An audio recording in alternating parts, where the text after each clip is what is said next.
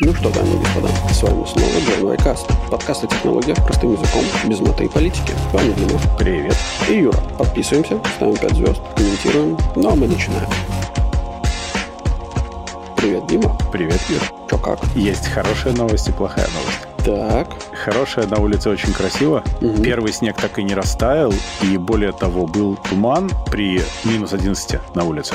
Ого. И еще снежок. В итоге все деревья покрылись очень красивой бахромой, такой обледеневшей, ажурной. Да. Инди называется. Не совсем даже иней, очень красиво, потому что это такой подмерзший снег. Бахрома длинная, полсантиметра. А, окей, прикольно. И шириной, ну, миллиметр-два, то есть узенькая. Но все абсолютно белое, очень красиво. Круто, круто, прикольно. Ну, что могу сказать? У нас дождь.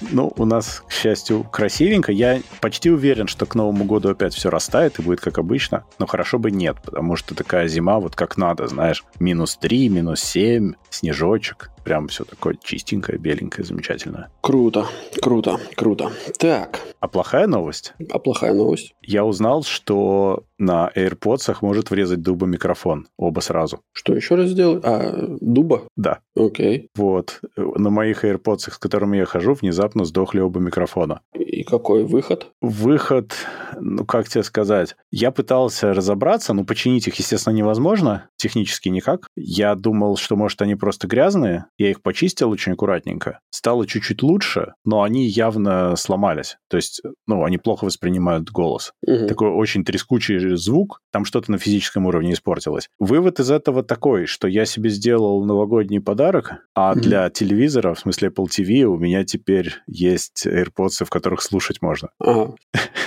То, с чем тебе не надо коммуницировать, будет у тебя. Да. AirPods 3 я просто купил, тем более сейчас тут были скидочки приятные. И AirPods 3 прям хорошие. У них э, конструкция действительно как у прошек. У них микрофон расположен так, что я даже ну, удивляюсь, как он работает. Я вчера на улице в них шел в шапке, а зимняя шапка — это два слоя, завернутые на два слоя. Ну, такая плотная очень. Мгм. Мне позвонили, я рефлекторно поднял трубку, и меня просто прекрасно слышали. Мгм. Через все это вообще никаких проблем. Ну, круто. круто. А так э, нажимать на ножку оказалось лучше, чем стукать по наушнику. Удобнее. Ну, в Мгм. прошках тоже, но в прошках почему-то, когда ты нажимаешь на ножку, они чуть-чуть вынимаются из уха у меня. А в обычных нет. А по внешнему виду они похожи на AirPods, которые очень хорошо кушали. Очень хорошо кушали. К бабушке ездили. Мгм. Вначале непривычно, но привыкаешь через день, и все нормально. Понятно. Ну, то есть они просто толще, но в ухе они также сидят. Они именно вот та часть, которая в ухе, она больше. Ага. Не мешает, но она больше. А ножка, наоборот, короче. Поэтому шапка их не вынимает из уха. Ну, то, что шапка их не вынимает из уха, это полбеды, на мой взгляд. Э, Когда у тебя не... Ну, то есть не всегда же в шапке ходить.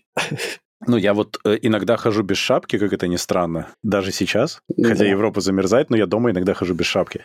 Нет, нормально, они не выпадают. Я пытался потрясти головой ради интереса, не выпадают. Ну, это самое главное. Ну, хорошо, хорошо. Но я узнал, что у меня ухи правильные, потому что, ну, эппловские ухи у меня. Не Да. у всех AirPods держатся в ушах. У некоторых вываливаются, и ничего не сделать с этим. Не все ухи одинаково э, подходят под девайсы Apple. Ну, у меня, видимо, сертифицированный MFI. Мгм, да, да. Это изначально... MFA, э, это- точнее. когда генная терапия начнет а, набирать обороты, и можно будет заказывать себе генетическую предрасположенность ребенка, можно будет отлично сказать, чтобы ухи подходили под устройство Apple. Да, Супер. Это было бы очень удобно. Хотим такие ухи. И еще пальцы, чтобы правильно держать телефон, как Да. завещал Стив. Да, да. Ну, отлично, отлично. Мне кажется, отличная подводочка к первой новости, нет? Так ради этого все и делалось. Это был план длиной несколько месяцев, если не сказать лет. Ага, ну, давай. Тим Кук и Джо Байден приехали в Феникс в Аризоне, чтобы открыть фабрику TSMC. Та-да. Да, идея в чем? Что какое-то время назад был принят Chips and Science Act, который подразумевал больше 50 миллиардов субсидий на строительство, производство чипов в США. Причем важно, что компания должна базироваться тогда со своим производством в США и не продавать некоторым другим странам, в частности Китаю. Ай-яй-яй. Ну как, ай-яй-яй, зато денежков много. Ну, денежков много. Ну, ай-яй-яй. Ай-яй-яй. Intel немедленно решили этим воспользоваться, но не только Intel. Также Micron тоже строит фабрики в США, это память. И TSMC тайваньский который пропрыгнул через очень много колец для этого, как я понимаю, но сделал все правильно, и вот в итоге они вполне открывали фабрику, и в следующем году они еще одну начнут строить рядышком прямо. Ну, типа, чтобы расширить э, мощности. Даже ну, не окей. просто расширить, потому что на этой они будут производить 4-нанометровые чипы. Вначале, кстати, собирались 5, но в процессе поменяли на 4, то есть еще Мгм. лучше. А соседняя строится сразу на 3 нанометра. Ничего себе. Интересно. То есть они прямо расширяют и будут делать круче. К 26 году они обещают производить достаточно, чтобы покрыть внутренние нужды США М, по такого типа типа чипам. через три года, получается. Ну, 3-4, там можно жонглировать немножко датами, Мгм. но это очень неплохо. Это выход, собственно, на производственной мощности уже полные. Ну да, да. Слушай, ну звучит очень круто. И мне кажется, что... Где-то напрягся один Китай? Ну, Китай-то по-любому напрягся. Но на самом деле очень много кто напряжется, потому что если все мощь, ну, как бы условно, э, забудем про то, что они будут обеспечивать рынок США, да, э, они же будут обеспечивать еще и рынки других стран. Вот. Дружественных. Ну, понятное дело. Вот. Но... У нас же теперь есть терминология для этого. Да, но у дружественных стран, как бы, дружественные-то они дружественные, но шекели-то они, как бы, Все равно общие. зеленые. Да. Ну, если США начнет, скажем так, продвигать свою политику, непра... финансовые, как бы, возьмет финансово в заложники всех, А то сейчас не взяли. ну, в целом, конечно, да. Нет, на самом деле, очень... а, У США очень правильная политика чисто финансовая. Это называется мягкая сила. Ну да, да. И они очень, очень круто все на самом деле сделали. Понятное дело, что все будут в плюсе. А Мгм. с другой так это стороны... самый главный способ давления и влияния. Когда тот, кто у тебя под влиянием, еще и в плюсе, и поэтому не сильно сопротивляется. Ну да, да. Не, ну посмотрим, как это будет развиваться, но достаточно, как показывает недавняя история, достаточно одного неправильного решения со стороны э, руководства, чтобы весь мир начал немножко постановать. Это правда. Между прочим, там у Intel еще рядом завод, прямо в том же Фениксе, который к 2024 году тоже заработает полностью. Ну, слушай, Intel, а, мне кажется, непонятно на самом деле, что там Intel делает. Вот, они вроде пред- обещали представить чипы с меньшими нанометрами, чем у них сейчас, но что-то я пока не слышал и не видел ничего. Ну, 12-13 поколение уже неплохо.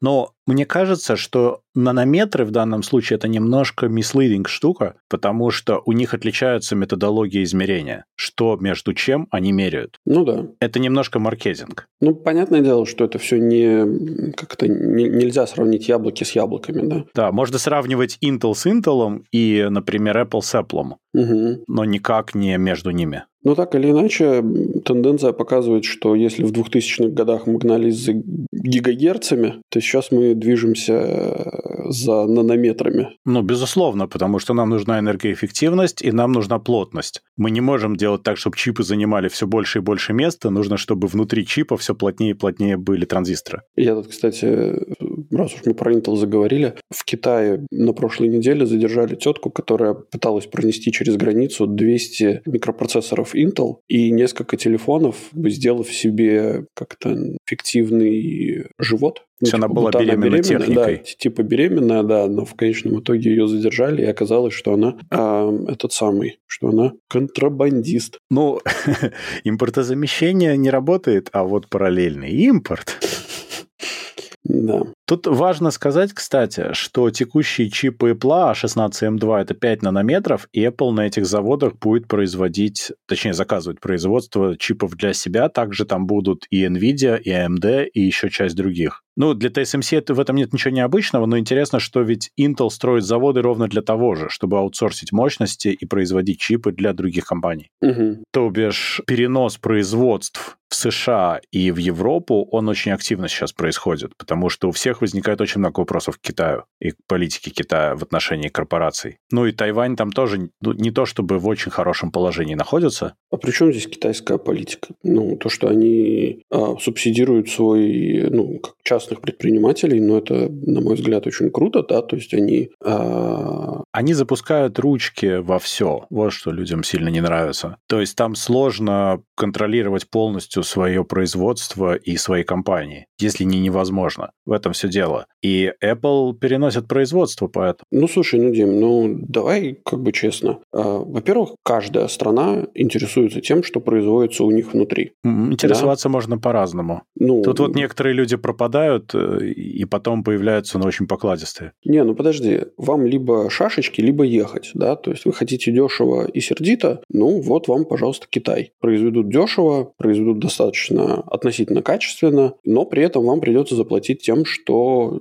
Компартия Китая будет э, заглядывать, э, а чем вы там занимаетесь. И немножко воровать технологии тоже ну, будет. Ну, возможно, немножко подворовывать, Чуть-чуть еще чем-то. Незаметно. Но, но зато дешево. Вот. Ну, зато дешево. А... Но видишь, тут вопрос в масштабах. Цена – это вопрос в том числе и масштабов. Поэтому сейчас не только рабочей силы, я имею в виду, не только место. Поэтому сейчас, например, Apple переносит в Индию, хочет там производить айфоны, и во Вьетнам хочет там производить MacBook и Apple Watch. Ну, вот они прям реально верят в то, что вот в Индии это, конечно, не будут подворовывать, и в Индии будет э, все прекрасно и, и радужно. А, ну, ну, нет, нет. Нет. Нет. Ну, ну Нет. вот в этом вся проблема. Это всегда баланс между Они хотят э, разделить. своими. Ты прав, но ведь если у тебя это все диверсифицировано, ты можешь давить на разных твоих поставщиков и заставлять их быть более тебе выгодными. Меньше совать пальцы куда не надо и цены давать лучше. То есть, когда у тебя сборка только условно на Foxconn из чипов, произведенных на Тайване, это одна история. А когда у тебя часть чипов на Тайване, часть в США, а производится в Китае, в Индии и во Вьетнаме, то у тебя есть некий, как это по-русски, leverage, Ну чтобы просто продавливать те условия, которые тебе нужны. рычаг. Рычаг, да. Ну, да. Слушай, ну да, но ты максимально... Ну, то есть, скажем так, если кто-то хочет подворовать твои технологии, назовем это так, то у тебя на это нет никакого давления, да? То есть, ты можешь там поставить э, Ты охранников... можешь сказать, почему? Мы у вас просто все, ну, ребята, вы не хорошие, мы у вас снижаем заказ на 50%, до свидания. Ну, окей, они скажут, ну, какая, какая Китаю нафиг разница? Их все равно субсидирует, э, ну, там, какую-то часть субсидирует государство. То, что они там пытаются зарабатывать, они же не просто называют цену с потолка, они говорят, что, ну, вот, а, мне знакомые рассказывали в Китае, что очень часто заводы китайские, они готовы работать практически себе в минус, на, но при этом они знают, что они получат субсидирование от государства, и они, а, у них вся линейка, ну, вся, вся линия производства будет занята. Это правда, конечно. Да, и они рассчитывают не, не как европейцы, да, вот, то есть вот у нас есть производство, вот нам столько это стоит, и все, типа, как бы вот она стоимость продукта. А дальше мы должны сверху положить маржу еще. Ну да, они смотрят на разные аспекты. То есть для них очень важно, например, полная занятость. Потому что полная занятость э, производственных линий, она будет как бы приносить больше субсидий от государства. Мгм. Поэтому где-то можно ужаться и производить в минус, а ну, как бы прибыль получить немножко другим путем. Да, я слушал подобные любопытные истории про их автомобильный бизнес, например. Я позабыл, сколько раз Китай выходил на рынок России, например, со своими машинами и уходили. Приходили, уходили, приходили, уходили. Мгм. Оказалось, что, собственно, почему? Потому что они заходили с одной моделью, официально ее сертифицировали и больше ничего там толком не делали. Ну, продавали сколько-то штук, но в целом им было неинтересно. А почему? Потому что у них есть отдельный вид налоговых льгот и субсидий от государства, когда они выходят на международный рынок. Мгм. Соответственно, это такая интересная, ну не сказал бы, что афера, но подход к решению финансовых задач путем полуфиктивного выхода на международный рынок. Но бумага-то есть, ты же вышел, Ну да. все, классно. Ну, сейчас это немножко другая ситуация. Сейчас они могут развернуться и доить как угодно. Это как вот этот новый москвич, да, который Джак на самом деле, который стоит в России в три раза дороже, чем в Китае. Ну, потому Мгм. что могут. Да. Ну вот, но да, это все работает через государственные субсидии. Тут я не спорю, да, конечно. Мне тут э, тоже знакомый рассказывал, он говорит, ну, короче, он заказал некоторое оборудование из Китая, и одна, ну, то есть там условно, чтобы понимать порядок цифр, где-то, ну, там полмиллиона евро, да, Мгм. вот, и одно ключевое устройство, которое он заказал, пришло с дефектом, ну, то есть не запустилось, ну, которое там стоит условных, там, не знаю, ну, 200 тысяч, 300 тысяч. Ну, то есть значительная часть от Ну заказа. да, да, да, да, да, прям. И он как бы пишет э, в поддержку, говорит, ребят, типа такая проблема, давайте мы вам вышлем старое, ну типа вот этот неисправный, вы нам пришлете новый. Они такие, не-не-не, типа, без проблем, мы вам сейчас вышлем новое. И он такой, а, и типа, ну, с 50% ценой, ну, типа, 50% цены. Он говорит, зачем? Типа, я вам отправлю сейчас старое, это... Он такой, не-не-не-не-не-не. Типа, и он не мог понять, а что они его маринуют. Вот. А в... суть, суть свелась все, собственно, к тому, что то, что он попадает на первую линию поддержки, то есть он попадает к продавцам. И у них в их иерархии они не принимают решения обмена товара. Но да, у них есть это... плейбук, по которому они да. предлагают апсел тебе чего-то. Да. И, короче, и, ну, то есть для них решение очевидное. То есть мы вам просто отправляем, как бы, и все, типа, а старое оставьте себе. Ой, это с китайцами регулярная история, это очень смешно. Иногда бывает, что они просто такие, ты, типа, говоришь, мы тебе вышлем обратно, а ты нам пришли новое. Они говорят, не-не-не, нафиг не надо, не высылайте нам обратно в этот мусор, мы вам просто пришлем новое. Ну, да. Ну, типа, потом... мы вам просто по гарантии условно можем заменить, а старое вы нам не высылаете, куда мы его денем. А дело не в том, что куда мы его денем, а дело в том, что для них это возвращается что-то, что им нужно будет провести Снова через продать. таможню. Нет, да. провести ну, через таможню. Да. Потерять короче, на этом деньги, короче. Да, потерять на этом деньги. И им это вообще невыгодно. То есть они его и так продали так, чтобы, ну, типа, только избавиться. Да я понимаю, я это имею в виду, что они поэтому обратно ничего не хотят. Mm. Они готовы тебе просто еще раз прислать, а то оставь себе и делай с ним, что хочешь. Да-да, именно так. И, ну, как бы нам, европейцам и вообще ну, западному миру, нам не, не всегда Максимально понятно. непонятно, да. да. Вот, поэтому, возвращаясь к TSMC и фабрикам Foxconn в Китае, эм, ну, я не знаю, ну да, хорошо, диверсификация, это, конечно, прикольно и, наверное, правильно, потому что все-таки недавние события показали, что э, делать ставки на одного какого-то производителя, это, ну, так себе затея. Угу. Или, так скажем, на одного партнера. Да, тем более, что Apple официально сказали, что чип Шортичем уже стоил 6 миллиардов долларов. Ничего себе. Но это недополученная прибыль, конечно Ну же. да, это недополученная прибыль просто. Ну, это огромные деньги, и, конечно, они хотят расширить э, спектр угу. и поставщиков. Ну, ну, наверное, это правильно, да. Ну, с точки зрения бизнеса, в любом случае, это правильно. Да-да-да. В то же время TSMC говорит, что к 2025 году они планируют на своих тайваньских фабриках производить уже двухнанометровые чипы. Угу. А потом будут что? Ангстремы. Intel уже начали в ангстремах мерить. Но это не значит, что это круче, просто они решили, что они таким образом выделятся, как мы уже говорили, маркетинг. Ну да, надо придумать какое-нибудь очень непонятное слово. Но у них получилось не очень, просто потому что они говорят, что у нас там типа 18А, там 20А. Но mm-hmm. когда человек смотрит, у него вилка типа 5-нанометровый чип или там 18 или 20. Он такой, конечно, 5 лучше. Ну... Хотя на самом деле это не совсем так, но ну да, да. Маленький просчетик получился. Хотя я не уверен, что люди в реальности смотрят на это, потому что смотрят на общие показатели. Это уже не так релевантно стало. Скорее всего, на самом деле, потому что, ну, нас вообще приучило за последние, сколько там получается, 20 лет, нас приучили смотреть на гигагерцы, на какую-то общую производительность, то есть что ты э, в конечном итоге получишь за это все. Даже гигагерцы уже не то чтобы сильно актуальны, то есть частота напрямую не влияет никак на производительность уже давно, потому что процессоры умеют выполнять несколько инструкций за такт. Разница в том, как устроен сам чип, что он умеет и как под это все оптимизировано. Напрямую тактовая частота не дает какого-то линейного эффекта, как было раньше. Ну, потому что многоядерность ты имеешь в виду. Многоядерность и несколько инструкций за такт. Ага. Поэтому ну, да. ну, у тебя нет линейной связи. У тебя зависит от того, как ты используешь этот ресурс, скорее. Угу. Способ использования. Ну да. Ну, логично, да, логично. Поэтому все эти апгрейды, когда тебе говорят, вот наш там чип стал на там сколько-то процентов лучше, тебе говорят отдельно энергоэффективность, отдельно производительность, но чем дальше, тем меньше упор делается на частоту и на вот все эти физические показатели. Чуть не сказал физиологические.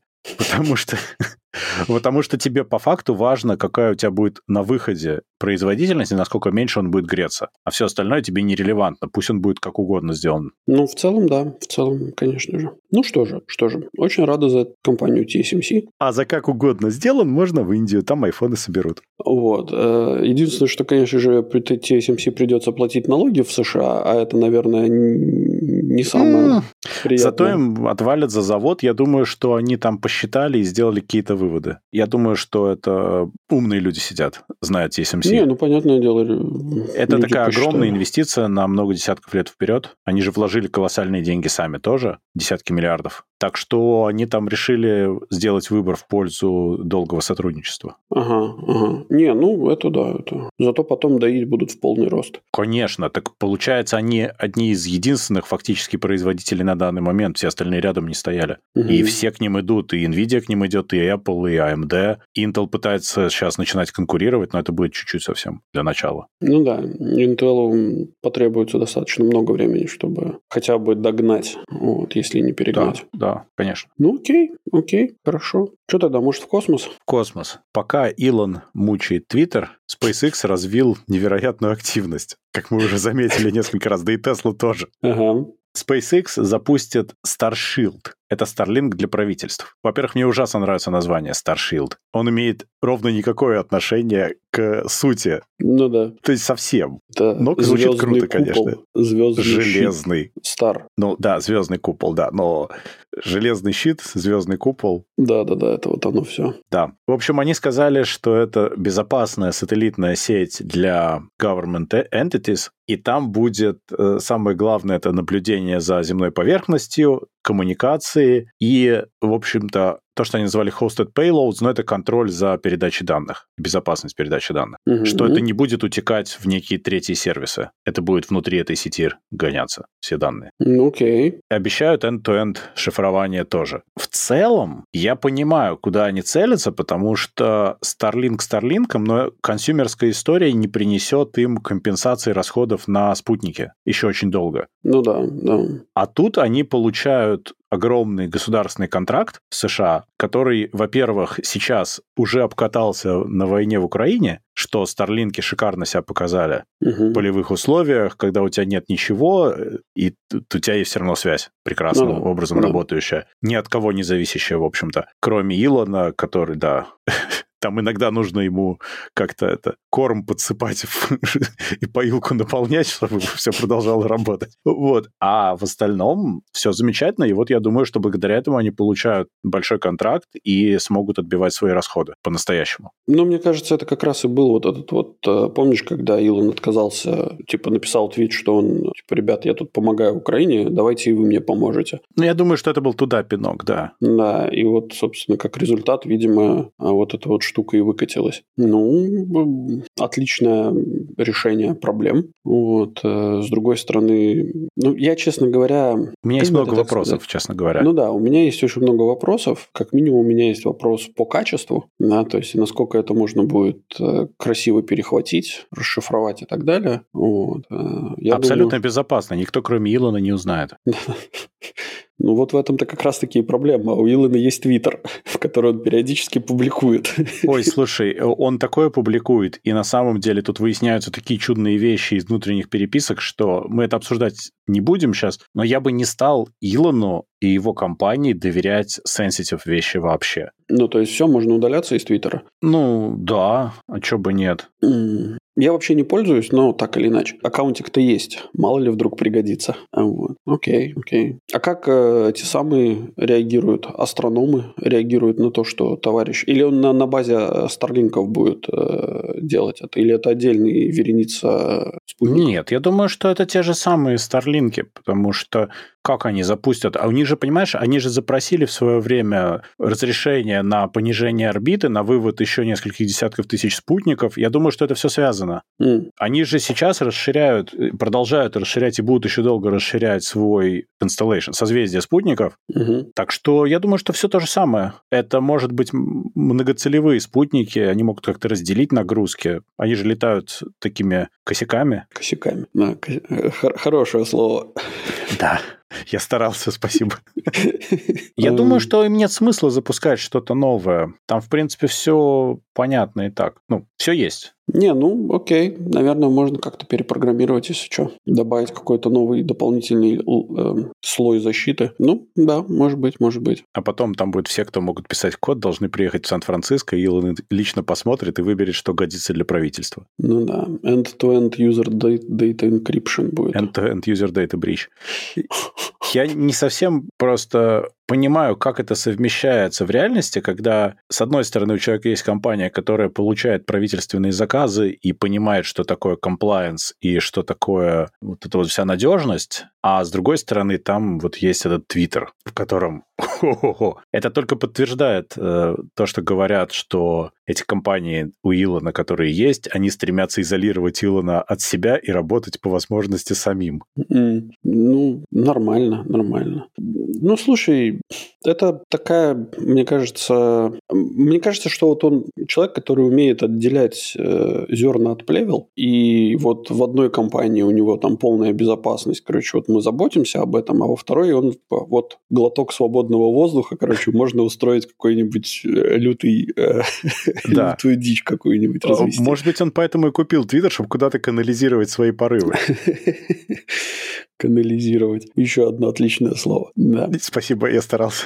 Да. Ну, может быть, может быть, может быть. Ты понимаешь, что мы целой новостью подвели к следующей новости? Ну да, потому что шифрование это всегда хорошо. Да. Apple вводит полную систему шифрования, новую систему шифрования данных в iCloud и вообще данных бэкапов. Дело вот в чем, что в 16.2, который сейчас в релиз-кандидате iOS, вводится новый вариант шифрования, когда шифруются и фотографии, и заметки, и все прочее. Раньше важным моментом было то, что бэкапы iPhone в iCloud не были шифрованы. Окей. Okay. Сами бэкапы. Угу. И еще часть вещей. Э, благодаря ну, этому... То есть данные внутри бэкапа были шифрованы, а сам... Э... Там было неравномерно. Что-то шифровано, что-то нет, нет, и сам бэкап тоже не был до конца зашифрован. В общем, там все это вскрывалось при желании и при необходимости. Угу. Понимаешь, какая ситуация? Что на этом основывался механизм сканирования фотографий, которые они анонсировали, угу. в поисках э, да, детского абьюза. Да. И они уже тогда сказали, что окей, мы будем сканировать не в iCloud, а только на девайсе. Но угу. тогда возникло очень много вопросов, что ничего себе, вы вообще будете вот так вот, у вас классный такой доступ ко всему, и получается, что вы можете сканировать на предмет всего чего угодно, и мы даже можем об этом не узнать. Угу. Или вы просто можете потом перерешать. Угу. А сейчас Apple вводит Advanced Data Protection, и они официально делают выбор в пользу безопасности. Они сказали, что шифрование будет сквозное на 23 сервиса, они не имеют возможности расшифровать никакой. Это шифруется ключом с твоего телефона. Угу. Там аппаратные ключи безопасности, ты ничего с ними сделать не можешь. Окей. Okay. Э, messages тоже шифруются таким же образом iMessage. И никакое сканирование фотографий они после этого сделать уже не могут и не будут. Эта программа умирает, сканирование. Окей. Okay. И как же наши товарищи в черных костюмах на фордах, при, э, как они назывались? Порт... Escalade? Да нет. Ну, возможно, кстати, сейчас уже на эскалейдах. Это было бы очень красиво. А раньше эти самые агенты ФБР ездили на фордах. Но нет, сейчас на самом деле кризис, они на фокусах будут ездить.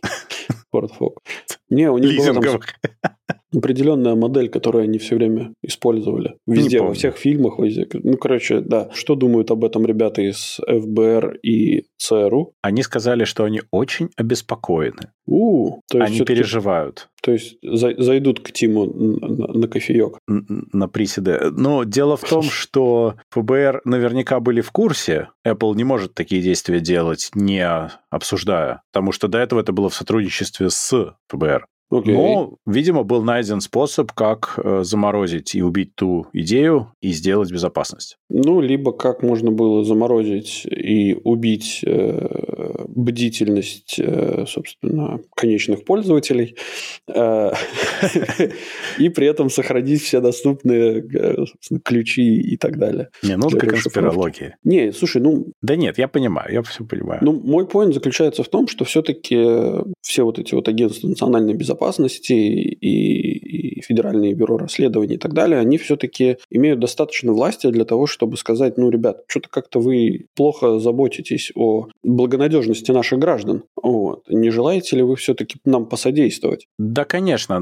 Но у них тогда не получилось. Помнишь Далласский стрелок, да? Слушай, ну то, что не получилось, это не значит, что нам нужно сложить ручки и сказать, мы больше ничего не будем делать. Не, они, конечно, ставят сторону. Apple и другие компании в не очень удобные положения, чтобы получить то, что им нужно. Тут вопросов никаких нет. Само собой свой. Ну, да. Но Apple тут говорит, что, смотрите, у нас у самих не будет доступа к данным, все зашифровано, большой привет. Ну, Паша Дуров тоже говорит, что Ой, его... Да, на Паше Дурове пробу ставить негде. Нет, ну, я тебе просто к тому говорю, что бы, то, что Apple говорит... Это не и... значит, что Apple да, делает, я понимаю. То, что... да. Но, с другой стороны, нельзя забывать, что это их бизнес, и они очень сильно фокусируются на безопасности устройств. Э, ладно, добавим еще больше конспирологии. Э, короче, некоторое время назад э, читал замечательную статью, ну, некоторое время, прям много лет назад читал uh-huh. замечательную статью о том, как граждане США после событий 11 сентября 2001 года, да? Первого?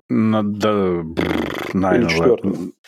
Нет, 2001 года. Первого, конечно. Ну да. Я посмотрел, что-то я сам запутался, да, первого. Да. Собственно, как они, с какой легкостью они отдали часть своих свобод а, в, собственно, угоду своей безопасности. Ну, вопрос трейдов, конечно. Ну да. Да, я понимаю, что Тим в угоду своей безопасности может отдать некоторое количество свобод своих клиентов. Но я не об этом. Я как бы о том, что люди в целом, наверное, э, ну, скажем так, люди, которые не сильно беспокоятся о том, что э, государство может использовать данные, которые они получают против них самих, они готовы платить своей какой-то частной жизнью, частью своей частной жизни, э, за то, чтобы быть, э, ну, продолжать жить свою вот эту вот тихую, спокойную, мирную жизнь. Ну да, это правда, конечно. И этим пользуются спецслужбы. И в целом, на мой взгляд, спецслужбы получили такую власть э, вообще, ну, в любом государстве, что они сами начинают принимать решения о том, какой частью частной жизни вы должны пожертвовать ради своей собственной безопасности. И да. у них достаточно власти для того, чтобы приходить к компаниям и говорить, ребят, ну вот так не надо делать. Давайте uh-huh. мы придумаем что-нибудь другое. Или же давайте вы нам оставите какой-нибудь небольшой бэкдорчик. Или еще что-то такое. Да, да, конечно, конечно. И у компании, как мне кажется, да, то есть компания не до конца вправе,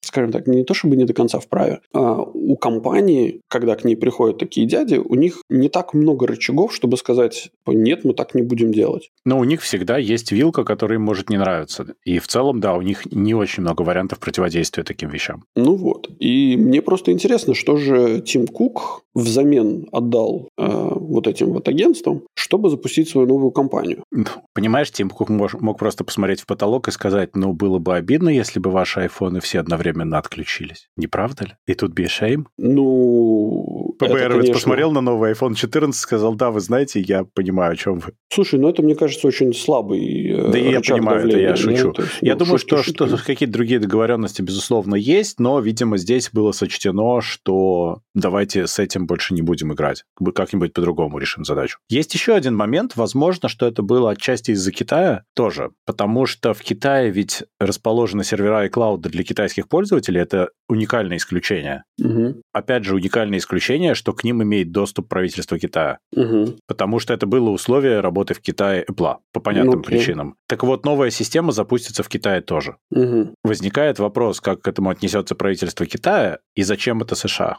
Окей. Okay. Ну, с другой стороны, слушай, они же говорят про только про бэкап. А то, что будет происходить... Ну да. То, что ты заливаешь в iCloud, зашифровано. Не только про бэкап. Вообще твои данные в iCloud зашифрованы. Ну да. Ну а то, что происходит у тебя на твоем устройстве, оно как бы не так серьезно зашифровано. То есть, если Depends. каким-то образом вовремя перехватывать информацию, наверняка можно каким-то образом выцепить то, что нужно. Наверное, да, конечно, но это сильно усложняет дело. Очень-очень-очень сильно усложняет выцепление, так сказать. Ну да. Вместо того, чтобы ты просто пошел и посмотрел, тебе нужно целый велосипед изобрести вокруг этого. Но это, конечно, реально. Если ты захочешь, ну, слушай, это известный факт, что нету безусловного ультимативного решения безопасности. Если кто-то по-настоящему задастся целью, он решит эту проблему. Угу. Всегда есть способы. Ну что же, отлично. Отлично. Значит, э, ФБР, видимо, нанимает э, специалистов по шифрованию и дешифрованию. Думаю, что это окно новых возможностей поработать на государственную структуру.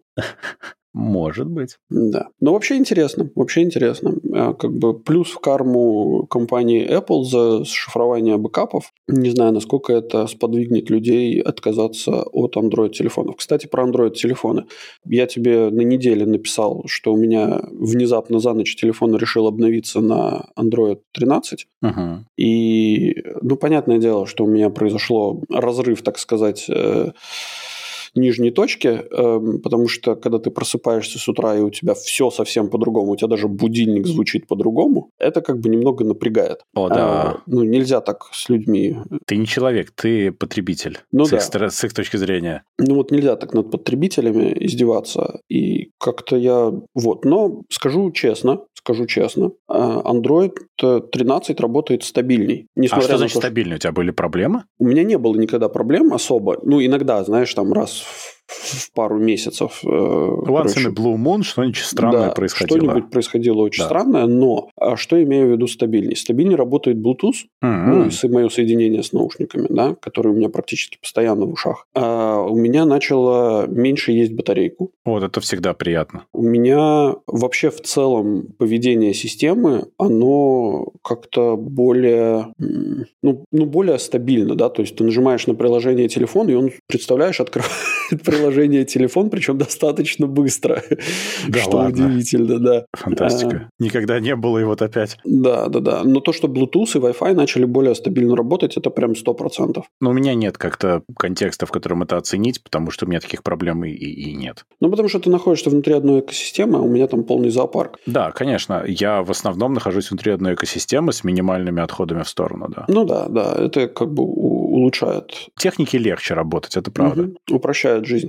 Да, и, конечно, со временем я уже привык к этим новым, новому странному миру, виду, виду того, как это выглядит сейчас. Вот. Э, так что в целом, наверное, можно с этим жить. Вот. Несмотря на все то, что я в первый день просто офигевал от того, как это странно выглядит. Форс – это всегда плохо. То есть так делать нельзя, я совершенно согласен. Это просто, ну, это запрещено mm-hmm. так поступать. Ну, я не знаю, ведь на андроиде должна же быть такая переключалочка, потому что на iOS есть две переключалочки автоматически скачивать и автоматически ставить. И две различные. То есть ты можешь сказать, что окей, ты качай, но сам не ставь, например. Она, скорее всего, есть, но ее же надо найти. А, или ты просто, может быть, знаешь, если ты очень долго не обновлялся, а он думал, что очень надо, он в какой-то момент сказал, нет, пацан, все, Пора, мое да. терпение истекло, ты обновляешься, нравится тебе это или нет. Ой, слушай, меня в этом плане Windows 10 раздражает. У меня на рабочем компе десятка, и у десятки есть совершенно фантастическая особенность. Когда он решает, что тебе нужны апдейты, он сам решает, когда. А Поэтому э,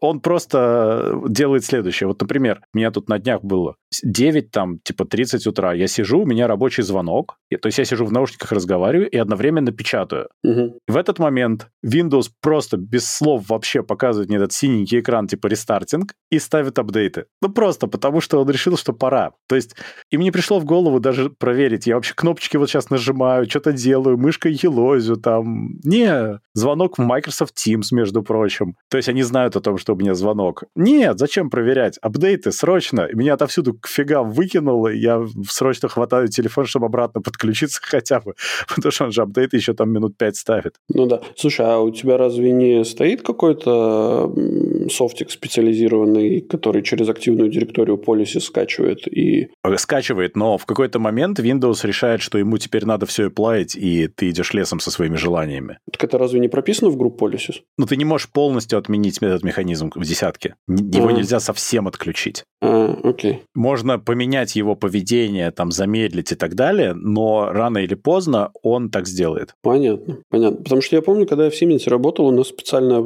софтина стояла, которая просто, ну, то есть тебе говорит, у тебя осталось день, у тебя остался час. Да, у нас у такое есть. 10 но... минут, короче. Да, но все. понимаешь, э, они в какой-то момент Microsoft решает, что типа все, вот теперь мы считаем надо и неважно. И, ну... и комп делает и пошел работать сам. Слушай, ну, с одной стороны, это, наверное, интересно. Ну, как бы, Очень. может, это, это может иметь место быть, если они накатывают какие-то очень критичные э, Да там шляпа какая-то была полная вообще. Не, ну я тебе просто говорю, к примеру, да, что... Ну, когда там Zero Day закрывать, может ну, быть. Да. Но ты знаешь, э, такие приколы вообще нельзя делать. Ты просто, может быть, сейчас занят, ты можешь через 10 минут хочешь ребутаться. Угу. Ну, что такое вообще? Ну да, да, да. Нет, понятно. Он же даже ничего не может не сохранить, а вдруг ты там сохраниться не успел. Хм. Ну, в общем, круто. Ну, такое, да. Ну что ж, ну что ж. У нас есть про ЕС. Хватит ныть. Давай, хватит ныть. Там короткая, забавная. Мы много раз обсуждали, что ЕС вводит обязательный USB-C для проводной зарядки. Угу. И вот они, наконец, все приняли. 28 декабря 2024 года дедлайн для введение USB-C по проводной зарядке. Okay. Мы могли бы подумать, что это какой у нас получается iPhone 16, наверное, будет с USB-C тогда, угу. но нет потому что это Европа. Собственно, ради чего вся эта новость? 28 декабря 2024 года вводится эта штука. Ну, в смысле, она вступает в силу. Угу. Соответственно, с этого момента отмеряется 20 дней до реального вступления в силу. Угу. То есть это 20... начало 25 года уже. Угу. Но, что значит она вступила в силу? У всех членов ЕС есть 24 месяца, то есть 2 года, чтобы каждому принять свой закон на эту тему. Да, то есть да. это не конец 24-го, начало 25-го, а это конец 26-го, начала 27 года, во-первых. Окей. Okay. Ну, понятно, что быстрее, чем за год, никто никакой закон не примет. Ну, понятно. Не, ну, примут э, страны, которые берут под козырек и начинают есть сразу у нас такие, работать. Да, да есть, есть у нас несколько. такие. Но это говорит лишь о том, что это все на самом деле очень не скоро. К тому времени Apple совершенно точно не будет нуждаться в Lightning, но сам факт, конечно, смешной. А сейчас ну. ты уже можешь, э, собственно, себе устраивать с Apple девайсами зоопарк USB-C и Lightning. Ну да. В общем, там сплошная веселуха происходит. Ну, что могу сказать? Молодцы. Э, в Европейском Союзе знают толк э, в бюрократии. Вот. О, да, это прям бюрократия в своем лучшем виде, я считаю. Мы все приняли, мы об этом громко сказали, но если вчитаться, оказывается, что, ребята, живем пока еще как было, а там уже посмотрим. Я тут почитал на этой неделе, немного углубился в регулы, которые ЕС выкатила э, для ну, всех стран, по сути. Сейчас вот начали имплементировать на Мальте с прошлого года. И я, конечно, ну, по, по системе здравоохранения. Угу. И я, конечно, люто офигел. Ну, то есть я прямо... Э, я не буду вдаваться в подробности, в чем, в чем суть, но в моем понимании здравоохранение сильно подорожает в ближайшие несколько лет. Вот, ну, конечно, поэтому... для выполнения нужны огромные ресурсы. Mm, И ну, некоторые да. вещи, мне то, что ты рассказывал отдельно, мне кажется, не очень выполнимы по сути даже своей. Технически непонятно даже, как это реализовать, такое выполнение. Ну, наверняка там будет какой-то... Ну, то есть был... Э, это очень сложно.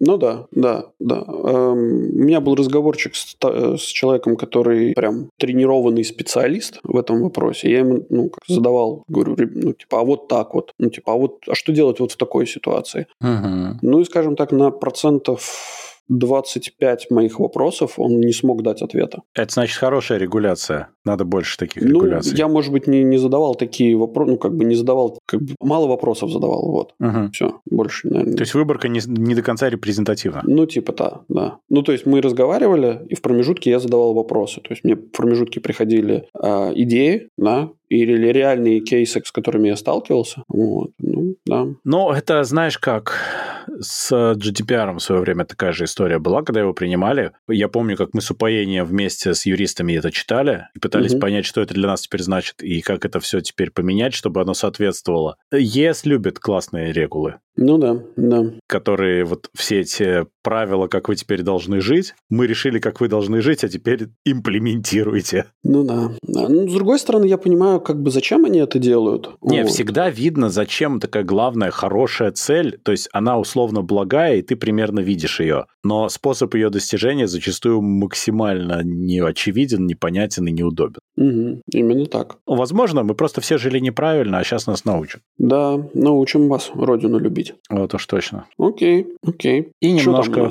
про, да, про Google мы должны, куда же без Гугла. Google решили объединить команды Google Maps и Waze, но без увольнений. Вообще там была любопытная ситуация, что... Там не будет увольнения, там просто выведут всех на арену и скажут, деритесь, типа. Деритесь лучшие, за картографию, лучшие, да? Да, лучшие выживут и будут останутся работать.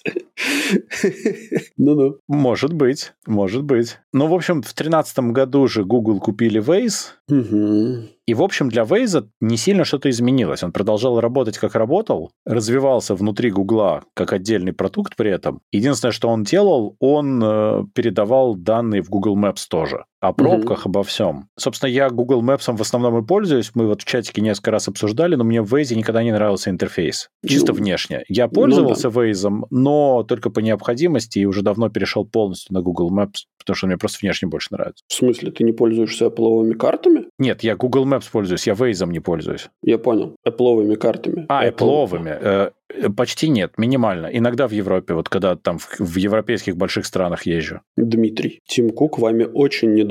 Я знаю, я не до конца правоверный. Да. Слушай, но Apple карты справедливости ради сильно улучшились за последнее время. Ну, чисто визуально согласен, но я не могу тебе ничего сказать по поводу их точности зависит от страны очень сильно. И зависит от региона и местности, где ты ездишь. То есть вот в крупных европейских городах все шикарно. Я так полагаю, что все это очень сильно зависит от того, в какие страны периодически ездит Тим Кук. Может быть.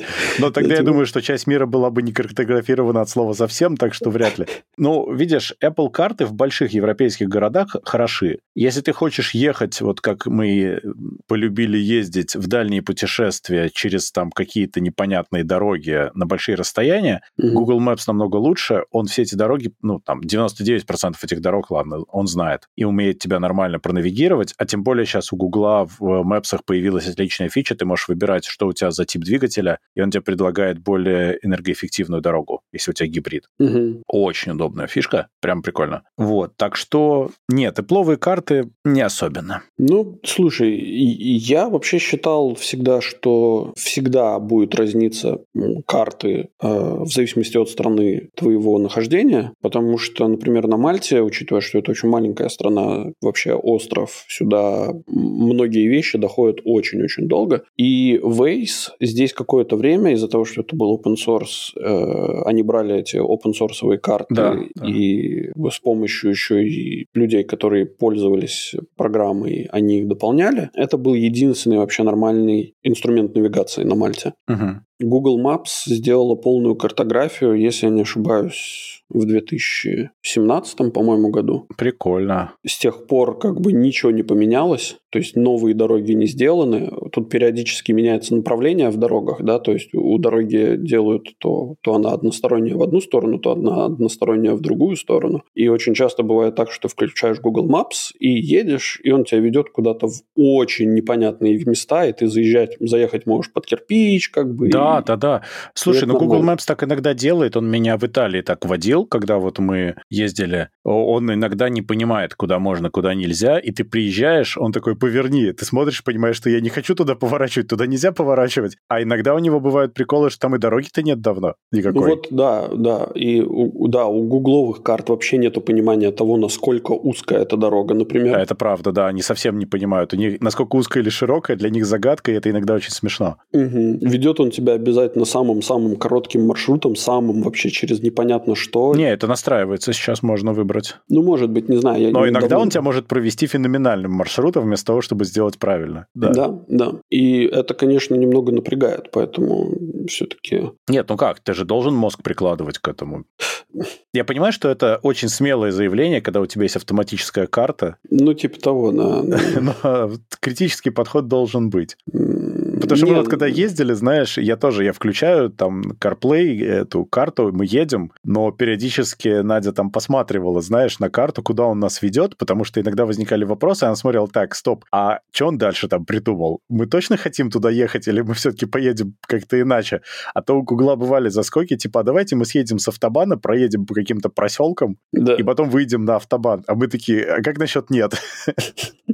Да. Так или иначе, все, конечно же, зависит от страны. Мне всегда Waze, при всем при том, что интерфейс у них был, ну, я не знаю, на любителя, они выполняли очень, очень прекрасно выполняли свою функцию. И я всегда был очень доволен. Я даже в Латвии долгое время ездил на Waze, а когда я там еще, собственно, жил. Многие, многие это делали и сейчас делают. Сейчас очень много ездят на Waze тоже. Mm. Но мне кажется, что они, видишь, они собираются именно объединять, по их словам, команды, оптимизировать расходы, чтобы не делать двойную работу, но они не собираются менять концепцию софта при этом. Обеих программ, в смысле? Да, да, да. То есть они не будут убивать один из продуктов? Э, нет, нет. Они собираются оптимизировать, потому что, судя по всему, эти команды часто выполняли параллельно одно и то же. Mm. И в этом нет смысла, по мнению Гугла, это логично, кстати. Они хотят сохранить Waze как отдельный сервис, но mm-hmm. при этом они хотят просто оптимизировать происходящее, потому что зачем дублировать работу? У тебя там в этом самом, в твоих аннотациях под новостью написано, что он объединит 500 сотрудников Waze со своим геобизнесом. Пересядь с иглы гуглового пользовательского, простите, одобрения Вейза на геобизнес Гугла. Да, но там, видишь, геобизнес, слово геобизнесом подчеркнуто. Нажми на него, чтобы автокорректировка сработала. Я боюсь. Ну да. Мне на самом деле ужасно нравится, как он корректирует. Для тех, кто слушает, собственно, он корректирует в агробизнес. Но это, как помнишь, я писал семистраничный документ, он такой, нет, пятистраничный или что-то такое. То есть он просто берет и пытается смысл исправлять. Это всегда очень смешно. Да, да, он молодец, молодец в этом смысле. Но это Google, видишь, у них есть мнение. У этого искусственного интеллекта есть мнение. Тут еще и написано 2013, он предлагает 2013 Go, если что. Ну да. Ну окей, окей. Интересно, на чем он тренирует свои эти самые сервисы? Ох, Ох. Ты, кстати, это самое... Я знаю, что ты к разработке не имеешь никакого отношения. Слава ну, богу, уже какое-то время, да. да. Но ты, наверное, слышал, что такой есть продукт, называется Copilot. Конечно, от конечно. компании... Но это GitHub. GitHub, да. да. И конечно, что... слышал более чем. Да. Да. И Copilot обучается не только, ну, типа, на всех репози... Э, типа, Я знаю, да, на всех репозиториях, всех, да. Со всех репозиториях. Блин, ну это такая забавная фигня, мне кажется. Да, конечно. Э, слушай, ну, это вот как раз то, что можно спутать с разумом, хотя это максимально не оно. Угу. А насчет того, что я не имею отношения к разработке, я не имею отношения к разработке в том смысле, что я не делаю этого, чтобы жить, знаешь, for a living. Ну да. Это то, насколько я не имею к ней отношения, в остальном имею. На Copilot, да, он производит впечатление умного, хотя это не так. Но там приколы у него есть, когда он тебе пишет код, который выглядит лежит, но на самом деле совсем нет. Я это воспринимаю как автоматизированную копипастилку в стиле Stack Overflow. Все равно. Ну, мне кажется, к этому все и, собственно, ведется. Вот, что, собственно, Stack э, решает вопросы, и искусственный интеллект будет, собственно, этим и заниматься. Да, он тебе оптимизирует копипейст. Но ведь Stack Overflow выпустили же не зря в свое время эту шуточную свою клавиатуру. Да. На которой Ctrl-C, Ctrl-V, да. Ctrl-C и V. Это же гениально. Да. Да, молодцы, молодцы. Так. Я думаю, ну что? что мы можем идти в новость дна. Так, ну кажется. что же, а новость дна к нам приходит из мира кинематографа, потому что в какого, 24 февраля? Да. 24 февраля на экраны, на большие экраны э, наших кинотеатров выйдет замечательный фильм, в котором, собственно, был опубликован трейлер этого фильма. Фильма о медведе, который объелся наркотиков и сошел с ума. Как тебе, Дима? А? Там совершенно фантастический трейлер всего этого. Там медведь жрет кокаин и, и звереет. Был до этого культурный медведь, а потом озверел. Это прям замечательно. Я считаю, что это снято просто по реальным событиям в Телеграме. Э, да. Слушай, ну, во-первых, я хочу сказать, что трейлер замечательный. И фильм, по-моему, получит Оскар за лучшую главную роль. Которую, несомненно, сыграет Николас Кейдж. Да, обязательно. Да, в шкуре медведя. Вот. Он, собственно, в ней же и выйдет получать этот Оскар. И под тем же кокаином, который выдали для съемок. Кстати, слушай, интересно, а вот они... Ну, понятное дело, что сценаристам они выдавали. А... О, да. а выдавали ли они актерам? ну, для аутентичности, несомненно. Да, это, знаешь, это... Чтобы сыграть медведя под кокаином, ты должен думать, как медведь под кокаином. Ну, у нас есть быть... один медведь под кокаином и под водкой, кстати, так что, да. Слушай, кстати, действительно, это прямо отличная аллюзия. Но единственное, что Медведев хотя бы не, не кидается на людей, он просто несет околесицу. Но он тут выдал, кстати, он тут выдал совершенно фантастическую фразу, которую надо правильно прочитать, что Россия будет разрабатывать новые средства поражения. Я так подозреваю, что он, может быть, даже сам не понял, что он сказал. Э, слушай, это хорошо, кстати, да, это он глубоко копнул, так сказать. Это прям красивое было. Есть такое мнение, что вот этот товарищ, он, эм, э, ну, он, будучи в свое время президентом, он показал себя так, как такой очень либеральный, прозападный, э, собственно, товарищ, который готов договариваться со своими западными партнерами, вести, значит, этот диалоги все правильные, говорить правильные слова и, и такое. А сейчас э, в попытке сохранить свою политическую карьеру он сейчас посылает сигналы вот такими вот э, телеграм-сообщениями. Да. Да, телеграм-сообщениями он посылает Кремлю, ребята, я с вами, я, да. я свой, не забывайте про меня. Очень похоже на то, очень похоже на то. Я вообще думаю, что, возможно, если вспомнить, сколько тонн кокаина находили в российских посольствах и транспортировалось там для России и так далее, возможно, этот фильм одна большая аллюзия на Россию, которая обожралась кокаина и полезла на соседей. Технически, конечно, да, технически может быть. Но я к тому говорю, что вот он своим э, сообщением, о котором ты говорил, про поражение, он, возможно, как бы пытается на двух стульях усидеть, так сказать, между струйками проскользнуть, как бы и, и, и своим, и чужим. На тех обоих стульях, которые популярны в России? Ну, нет, он как бы и к Западу как бы намекает, что мы тут и поражение готовим. По многим фронтам. Да. Вот. Ну, вот такой очень интересный товарищ, но будем упоминать... Э... Да, это на самом деле удивительный факт, что это реальная история, более или менее. В смысле, сам факт того, что медведь нашел кокаин. Черт.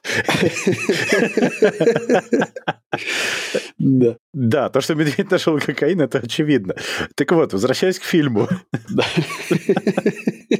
Любопытно, что действительно в 85 году черный медведь э, нашел в штате Джорджия в лесу сумку с кокаином и съел ее. Ну, я хочу в штат Джорджия погулять в лес, во-первых. Ну да, все Но хотят. там медведь все-таки умер. А здесь они сделали черную комедию, в которой он вовсе не умер, и трейлер прямо офигенный. Я хочу этот фильм посмотреть. Да, я думаю, что это будет эпично. Там же по классике вот этих всех идиотских фильмов, там эти утаскивания в кусты и все вот это вот. Не, ну ребята просто жестко стебутся. Это, это, это, вот, мне кажется, что это круто когда медведь лезет на дерево под кокаином под песню Get Higher Baby, это прям офигенно.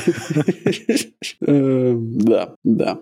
Ну, окей, окей. От себя, наверное, хочу, если кто-то вдохновился такими замечательными фильмами, хочу добавить, что достаточно давно был снят, в 1974 году был снят фильм, который называется «Свадебная ваза». Вот. И если кто-то очень хочет, заинтересовался этим, зайдите на Кинопоиск, прочитайте описание. Вы получите просто массу удовольствия. Когда, собственно, появился Кинопоиск, и там начали публиковать фильмы, и, собственно, один из таких, вот этот фильм был опубликован. Набежали люди, тогда ботов еще особо не было, и взвинтили его рейтинг, по-моему, до 8.9 из 10. Потому что, ну, там только описание стоит, ну, просто Оскара, как мне кажется. Вот. Хотя сам фильм на троечку, а согласно сегодняшнего рейтинга этого фильма.